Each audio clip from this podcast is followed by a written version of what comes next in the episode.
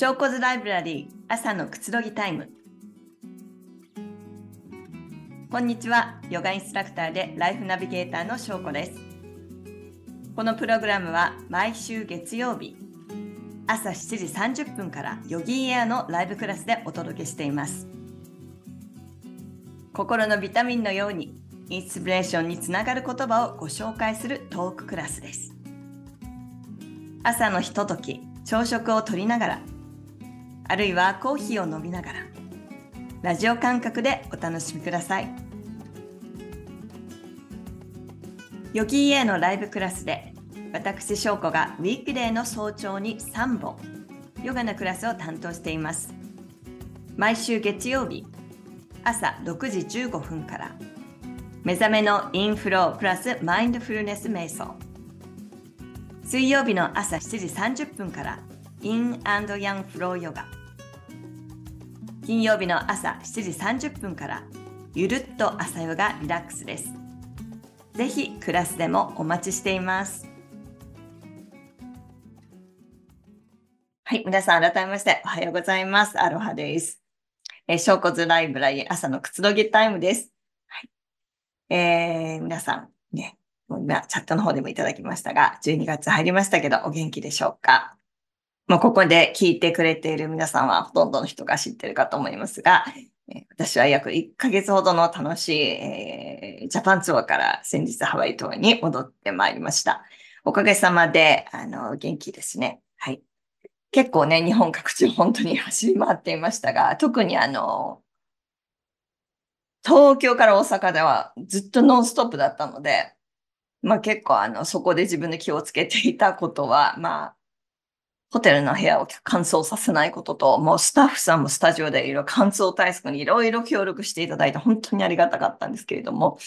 あとは、もう、ちょっと夜遅いクラスも多かったんですが、えー、できるだけ睡眠をちゃんととる。あとは自分の普段の生活と同じリズムで、こ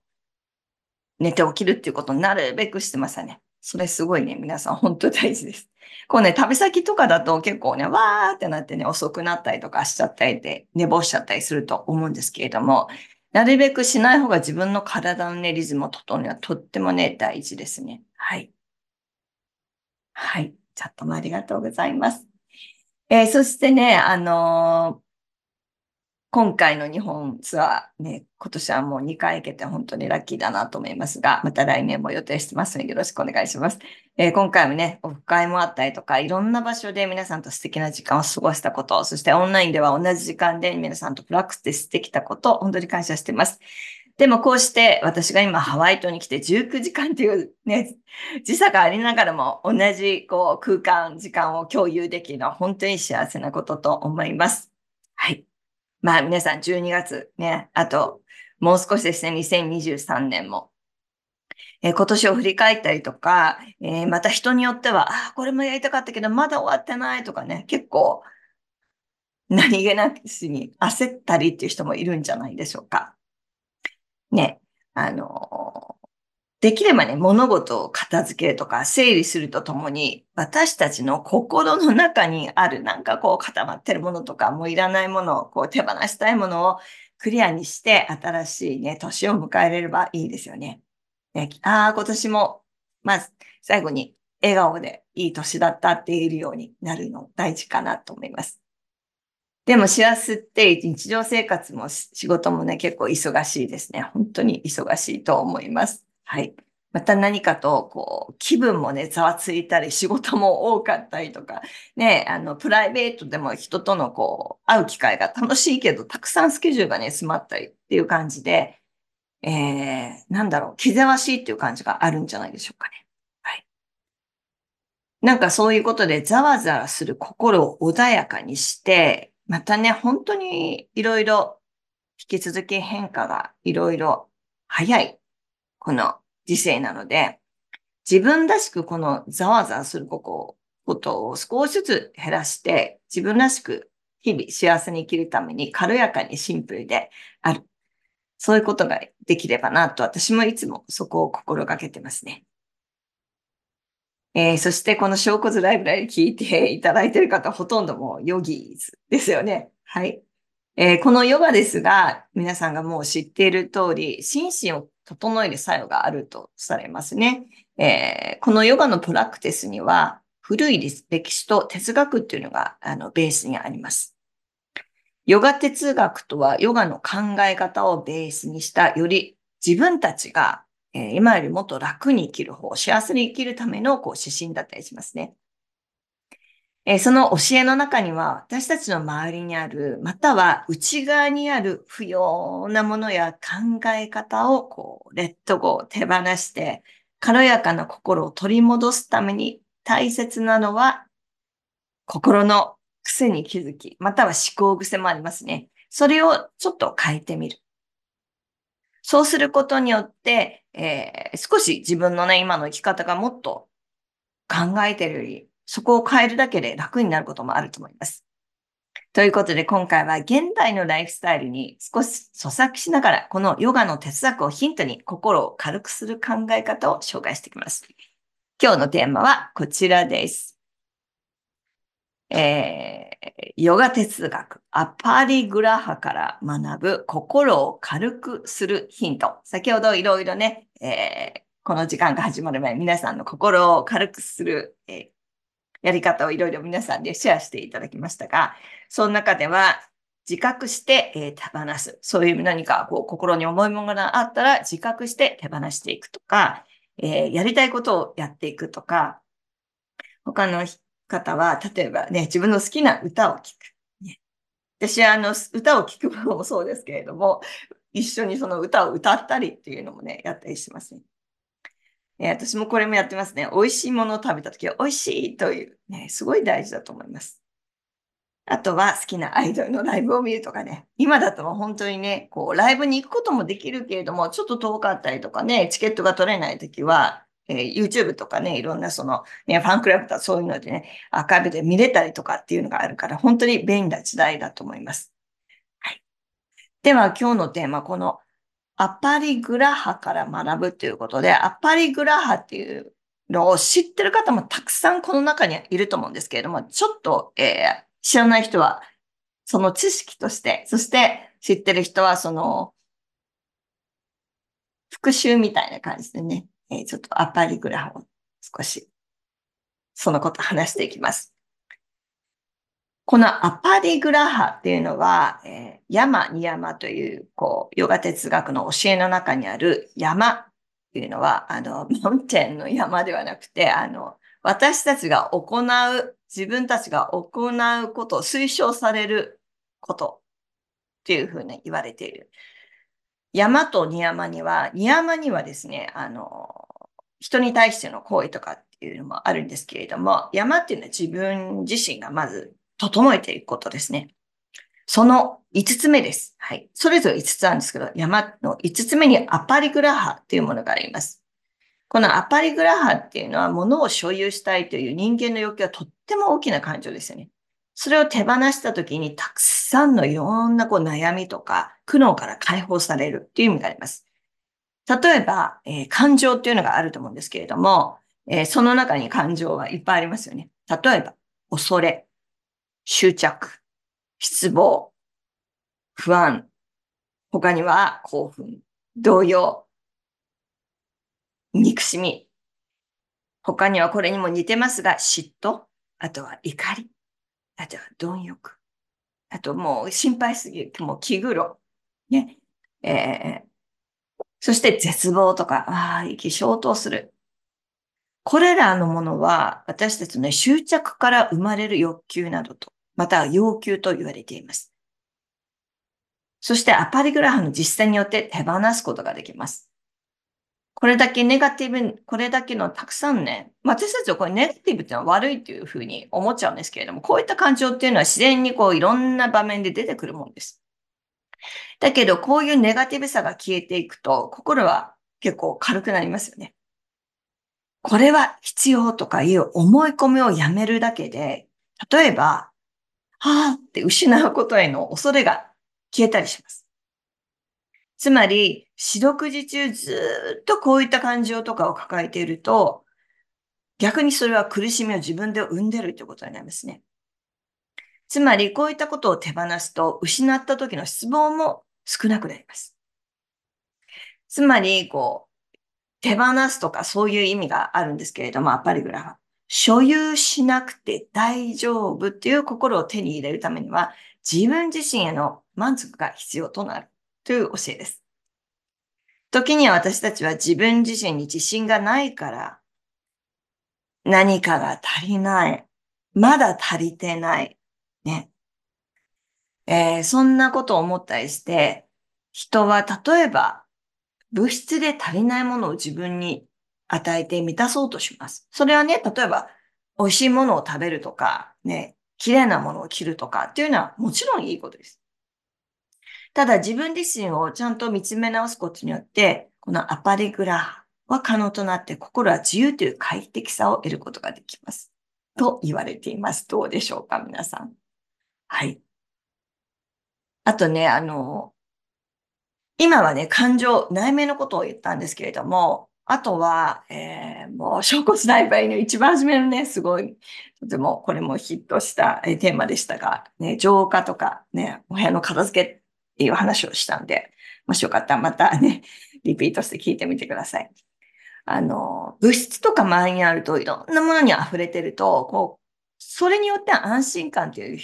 のもあると思うんですけれども、逆にその裏側にはこれがなくなると不安になる。なので、例えば、物があっても片付いてるんだったらいいんですけども、物がありながらぐちゃぐちゃにも片付いてないっていうのは、自分の私たちの心をこう鏡に外に出しているものと言われているので、あの、そういった今見て、ちょっと周りを見て、あ、耳が痛いって人もいるかもしれないです。まあ、このね、12月のこう、お掃除だけじゃなくて、日々のね、浄化を機会に、あの、いろいろちょっと一つずつ手放すのもいいんじゃないでしょうか。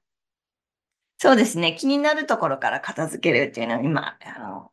えコメントいただいたんですけれども、全部片付けようとすると、すごいまたそこにストレスが溜まって、逆にやりたくないモードのスイッチがオンに、私の場合だったらなるので、えー、できるところから片付けていくことが必要ですね。はい。では今日はこの次に、あの、この執着を手放すっていうことで、えー、執着に関する、ちょっと心が楽になる人の言葉、名言を紹介します。これはですね、えっ、ー、と、日本の実業家の方で、安田義雄さんって方が言った言葉ですね。人間は執着するものが少なければ少ないほど楽に生きることができる。本当にそう思います。で、はい。できればそうしたいですね。そして、えー、ダライラマさんが言った言葉ですね。私という強い自我をなくさない限りは執着や嫌悪といった心をなくすことはできません。どうでしょうか？ね。あの、エゴはあって当たり前だし、エゴっていうのも何か自分がやっていくのはとても必要なんですけれども、その自我が強すぎたり、エゴが強すぎたりすると執着を生んだりします。そして自分の思い通りにならないことで、こう嫌悪感とかまたは人だけではなく自分に対してっていうのもね、いろいろ出てくると思うんですね。だから、あの、強すぎない、行き過ぎない英語っていうのは、それをニュートラルになるべく保つっていうのは必要ですよね。さて、次。最後、私のこのピックアップした素敵な名言ですね。ブッダの言葉です。執着を離れると、物の姿をよく知ることができる。深いですよね。何かこう執着から離れることによって、わーっていっぱいあったもの、ぐーっとこう重いものとか、私はそんなこうエネルギーのこう、軽い思いで言うんだと、本当重いもの、執着って重いんじゃないかなとか、皆さんどうでしょうか？粘着性があるとか、そんな感じがするんですけれども、そういうものがなくなって、こう光が見えてくると、いろんなものがね、クリアに見えてきたりっていうものがあると思います。さあ、ということで、今日は心を軽くするアプリ、アパ、アプリになっちゃう。アパリクラハ。ね。これを少し、じゃあどういった風に、こうと、もうちょっと楽になっていけるの？っていうことを少し、またここから掘り下げています。ね、アパリグラハ、日本語に訳すと、さっきから少し話してますけれども、まあ皆さんも感じてくれたと思いますが、あらゆることにね、執着しないということですね。という意味を持ってます。穏やかな自分でいるために不必要なものや考え方を手放して、あるがままを受け入れる。このあるがままを受け入れるっていうのは、ここを忘れちゃいけないんですよ、皆さん。自分自身もっていうことです。ああ、私はさっき言ったように、まだ足りないとか、まだできてないとか、まだ十分でないっていうことじゃなくて、あるがままを受け入れるっていうことがすごい必要です。つまり、求めすぎることではなく、なるべくこう、ヘビーすぎず、ある程度の安定感の重さはありつつも、どこにでもこう、どんな方向にも行ける。そんな、えー、自分のこう、心軽やかな状態を目指すっていう教えの一つでもあります。このヨガ哲学のアパリグラファは心のデトックスということもありますね。えー、本来自分が持っている、こう、ぎゅーっとね、硬くなったんじゃなくて、柔らかい心をね、取り戻していくために、やっぱり心のデトックスも必要です。ね、執着とは、一つの事柄で頭がいっぱいの状態や心がいっぱいの状態でもあります。何かにとらわれて身動きが取れなくなった心の状態もいろいろそういうことも出てくるんではないでしょうか。つまり、何かに執着するってことは、自らをなんかね、重い、こう、なんだろう、鎖とかで縛り付けて、自分の心や体の自由を、または自分の、えー、自由に発想できる思考のね、自由さを奪うことでもあるんじゃないかなと思います。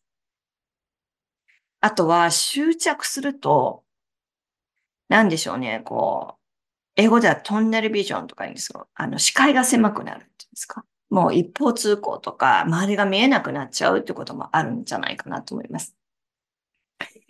ということで、物理的にもメンター的にも、もね、執着を手放して、えー、っていうチップスを、じゃここから少し紹介しますね。まず、一つ目。はい。断捨離で手放す練習をする。まあ、この物質面の方ですね。アッパリグラハを考えてみます。物質面のアッパリグラハ。先ほどもちょっと話しましたけれども、この行動という目に見える形から始めることで、抽象的で掴みどころがない私たちの心の作用をこう一緒に整えることができます。まあこれっていうのは本当にね、瞑想を日々行っている方は、それとね、同じことだと思うんですよね。頭の忙しさ、心の作用を止めるのでなく、今何かごちゃごちゃしてるものをあると分かりながら、マインドフルネスに、それをジャッジせず、えー、いらない、こう、そっちの方にシフトせず、今の自分のいらないものを問いながら、えー、自分に戻ってくる。その繰り返しですよ。そしてこの言葉少し前からね、もうかなり前からですか、えー、もう、もう前でも聞く、普段でも私たちのね、日常の中で使われている言葉、断捨離。ね、ヨガの考え方がベースになっているのではないかなと思います。このアッパーリグラハですね。で、断捨離というのは、片付けは整理整頓を通して物に執着せず、自分にとって本当に必要なもの、心地よいものをね、えー、こう取り入れていく。または残していく。そういった心を養う作業も一つだと思います。ね、例えば、これって物っていうか、あの、そうですね。私はこう、皆さんそういうのないですか？こう、いろいろ、まあアプリでもそうだと思うし、サブスクリプションって、こう、自然に自動引き落としになっているもので、もうなかなかそういうものを使ってないなとか、いうものも自然に、ああ、あと、後でもね、配信停止にしようとかいうものを後回しにして、例えば自動引き落としのお金がかかっているものに関してを後回しにして自然にお金がそういうふうにあんまりもう使ってないものに払われている。まああんまりお金の循環も良くないので、私も毎回じゃないですけど、時々ね、見直して、あ、これもう使ってないから一回もメンバーズをやめようとか、ね、もちろん無料のものだったらね、あの、いいと思うんですけれども、ただ無料のものでも使ってないのにずっと例えばね、スマホのアプリとかに入ってるって、なんかこう、重たさも感じるので、ちょっとそういうとこを少しずつ、ね、クリアにしていくと、心の中も一緒にスッキリするんじゃないかなと思います。どうでしょうか？結構あると思いますよ。ね。はい。私もあります。はい。今話しながら、あ、あれもやってなかったっていうので、ちょっとこの時間の後に少し、あの、えー、そこにちょっと フォーカスして手放していこうと思います。ありますよね、ありますよね。はい。じゃあ、2番目。私たちの先入観を手放してシンプルに考える。まあ、そういうことを言うことはね、簡単なんですけど、どういうことかっていうと、さて、よく、小骨ライブラリーでもこの言葉を出てくると思います。例えば、べきとか、ねばとか、レバとか使ってる人、ちょっと気をつけてくださいね。例えば、こうであるべき。自分に対しても人に対しても、前に対してもですね。こうであるはずとか、という思いにとらわれた先入観は時に執着を招いたりします。人は経験や知識とともにこだわりも増えるものですけれども、こだわりとね、執着っていうのもテーマに 確かしたと思うので、よかったらね、チェックしてみてください。こだわりはね、自分の好きなもの。でもこれも行き過ぎると執着に、こう、シフトしま、してしまうと思うんですね。つまり、度が過ぎると先入観となって柔軟な自分たちの考えをこうブロックしたりすることによって対人関係にも例えば影響を及ぼすことにもなったりします。まあ、会社にね、いると、とかね、あとはどうでしょうね。会社の人間関係でこういう自分がこう、こうしてほしいと思うことを、こうあるべきっていうのを、例えば、ね、同僚とか、え部下に言ってたりすると、なんかそれがこう、ギクシャクしたりって人間関係も生み出してしまうと思うし、まあ、聞く耳っていうのもすごい大事だと思います。で、ありがちなのがやっぱり家族とかパートナーとかですね、子供と親の関係とかっていうのがあると思うんですね。逆の場合もあると思います。自分がそうじゃなくても、自分の親はいくつになっても、こうするべきとか、ね、うちの母もよく、こ,、えー、この間も会った時にね、あの、言ってくれましたけれどもね。はい。素直に一応感謝しながら聞いてましたね。はい。まあだから自分のやり方ってそれぞれあると思うんですけれども、それをね、あんまりこうコントロールに使わない。それすごい大事です。はい。つまり先入観がありすぎると、物事のね、本質が見えづらくなってしまいます。自分の経験や価値観への執着を手放していくっていうこと。なぜなら私たちは過去に生きているのではなく、未来に生きているのではなく、今に生きてるので、今自分、ここに、または相手にとってもベストなとこを考えてあげるっていうのはね、すごい大事かなと思います。広い目で見ること。つまり、それは広い心を持つっていうことはすごい大事かなと思います。まあその根底にはいらないごちゃごちゃした自分の中にあるものを、えあパリグラですね、執着を手放していらないものを掃除していく。それがまたここに戻ってきます。そうかなと思います。では、3番目です。えー、自分の努力で変えられることに目を向ける。まあ皆さんの中でいろいろね、先ほどシェアしていただきましたけれども、やりたいことをやるとか、自覚して手放すとか、好きなものに集中するとか、美味しいものを食べるっていうのは、こういうのも努力でね、変えられることに目を向けてますよね。素晴らしいと思います。つまり、物事には自分でコントロールできることと、自分の努力ではどうしようもできないことっていうのはね、当たり前であるんです。ね。あの、どうしてできないんだろうじゃなくて、あの、できないこともあるってことをね、気づくだけでもかなり軽心は軽くなると思います。ね、私も結構なんかもう人をコントロールしたいって、できないんだけどコントロールしたいってね、悩んでいた時期も結構ありましたけれども、あ、コントロールできるのは自分自身だっていうことを気づいたらもっとね、かなり楽になりましたね。はい。つまり自分でコントロールできないことに意識が向いていると、心が揺らいで不安定になりやすいです。もうそこにね、粘着してしまいますね、自分の考えがね。あとはこう、絶対こうなってほしいとかね。もう、過剰な期待とかをしてしまいがちになります。で、期待通りにいかないと、失望しますよね。ね。ありますよね。ありがとうございます。今ね、ちょっと質問いただいたの、これ面白い質問でシェアさせていただきますね。ヨガに執着していないだろうかと考えることがあります。そういうこともありますか？はい。私は、今はないですけれども、ありました。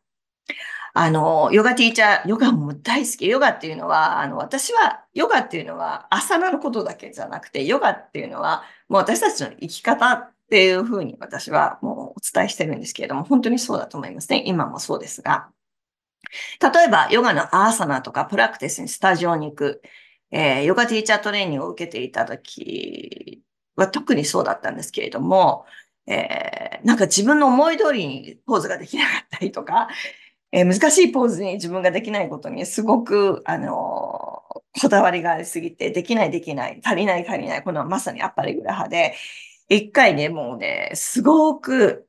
嫌になったことがあります。執着してるなと思って。でその時にですね、ちょっとプラクティスを休みました。一週間ぐらい。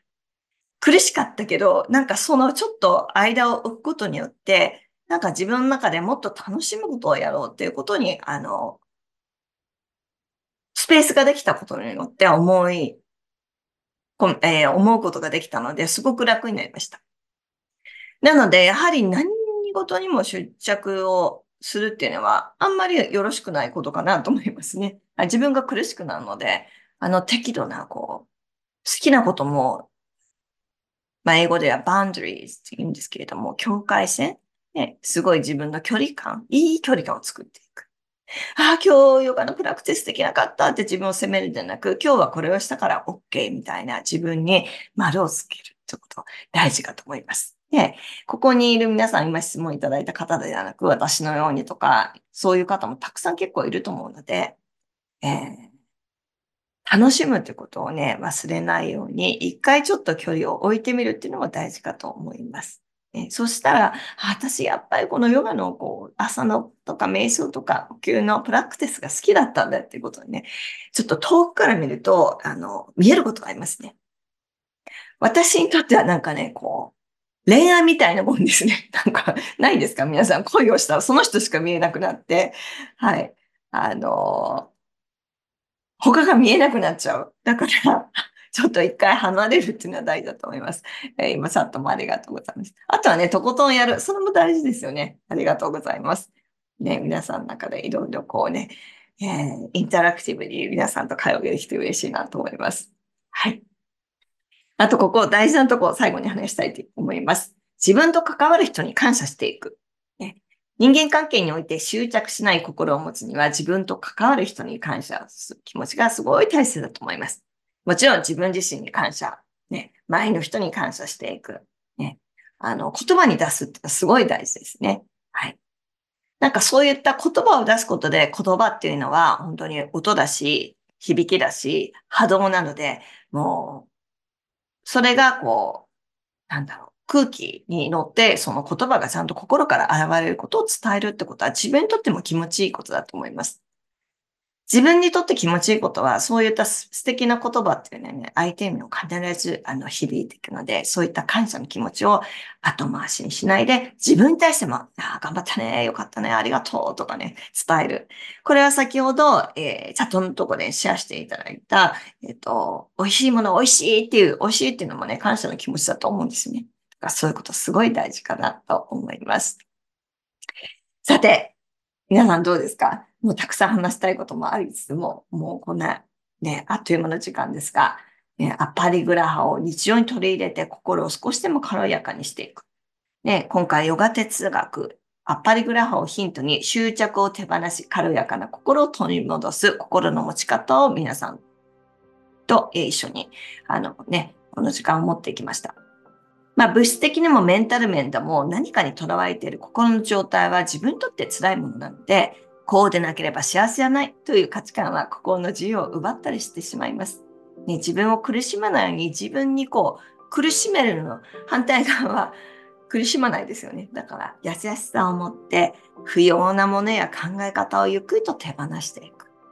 ね、軽やかな私たちの心を取り戻すために大切なのは私たちの心の癖に気づきます。心の癖を、そしてそこで責めないことです。ああ、こういう考え方があるんだ。ああ、だから自分がきついんだな、っていうことを気づいてあげる。そこをちょっと、あの、方向転換とかスイッチを切り替えてあげることで、私たちがヨガのマットの上で体をケアするように、心をケアするように、心の持ち方を少し良い方向へと方向転換して、心軽やかにね、えー、今日の一日も皆さんと、えー、この時間を保ったことで皆さんそれぞれに素敵な一日を過ごしていただければと思います。本当に今日もたくさんね、皆さんのシェアもありがとうございました。ショーコズライブラリー朝のくつろぎタイム。では、ここで失礼します。マハロー、ショーコでした。ありがとうございました。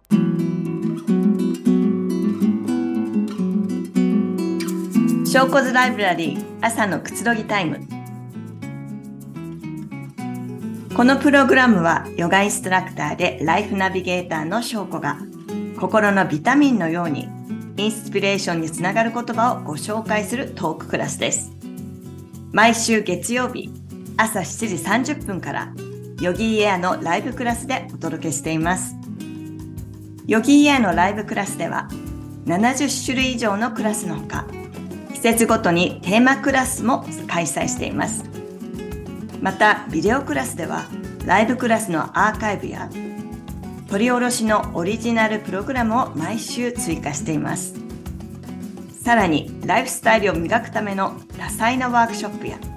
専門性を追求したトレーニングコースもご用意しています。幅広い選択肢の中からご自身に合ったコンテンツをお楽しみください。